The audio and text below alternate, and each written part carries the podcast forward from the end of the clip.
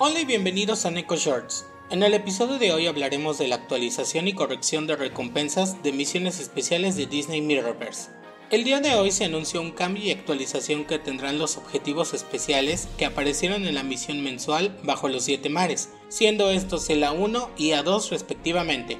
Kabam nos informa que está muy complacido con el desempeño obtenido en estos dos objetivos especiales, y que le ha gustado también ver que se esté usando tan activamente el Rey Tritón. Sin embargo, necesitan hacer un poco de equilibrio, ya que con estos objetivos muchos jugadores pudieron obtener su primer guardián astral 1. Sin embargo, esas rarezas deberían tener un estatus elite, y por tal, los objetivos especiales se corregirán.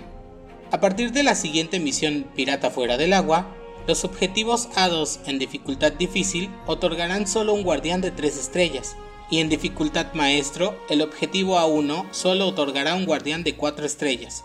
Esto significa que los jugadores que puedan completar todas las misiones A1 y A2 en todas las dificultades aún deberían poder ganar una Elizabeth Swan de 5 estrellas y, en teoría, aún podrían obtener un Astral 1 de Elizabeth Swan, pero requerirán que los jugadores interactúen con más áreas del juego fuera de estas dos misiones.